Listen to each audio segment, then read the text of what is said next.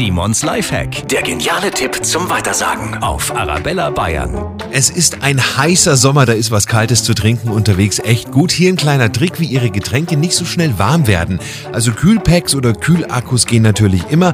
Die sind sogar einfach selbst zu machen, indem Sie Wasser in eine leere Flasche füllen, das einfrieren und dann als Kühlakku benutzen. Oder Sie füllen eine Flasche nur halb voll mit Wasser oder was auch immer Sie trinken wollen und legen die ins Gefrierfach. Und wenn die Hälfte gefroren ist, füllen Sie die andere Hälfte der Flasche einfach mit Wasser oder was auch immer Sie trinken wollen auf. So haben Sie viel länger ein kälteres Getränk, weil der kalte Teil den wärmeren kühlt und sich beide nach und nach vermischen. Simons Lifehack, jede Woche gibt's neun, auch immer noch mal zum Nachhören auf arabellabayern.de.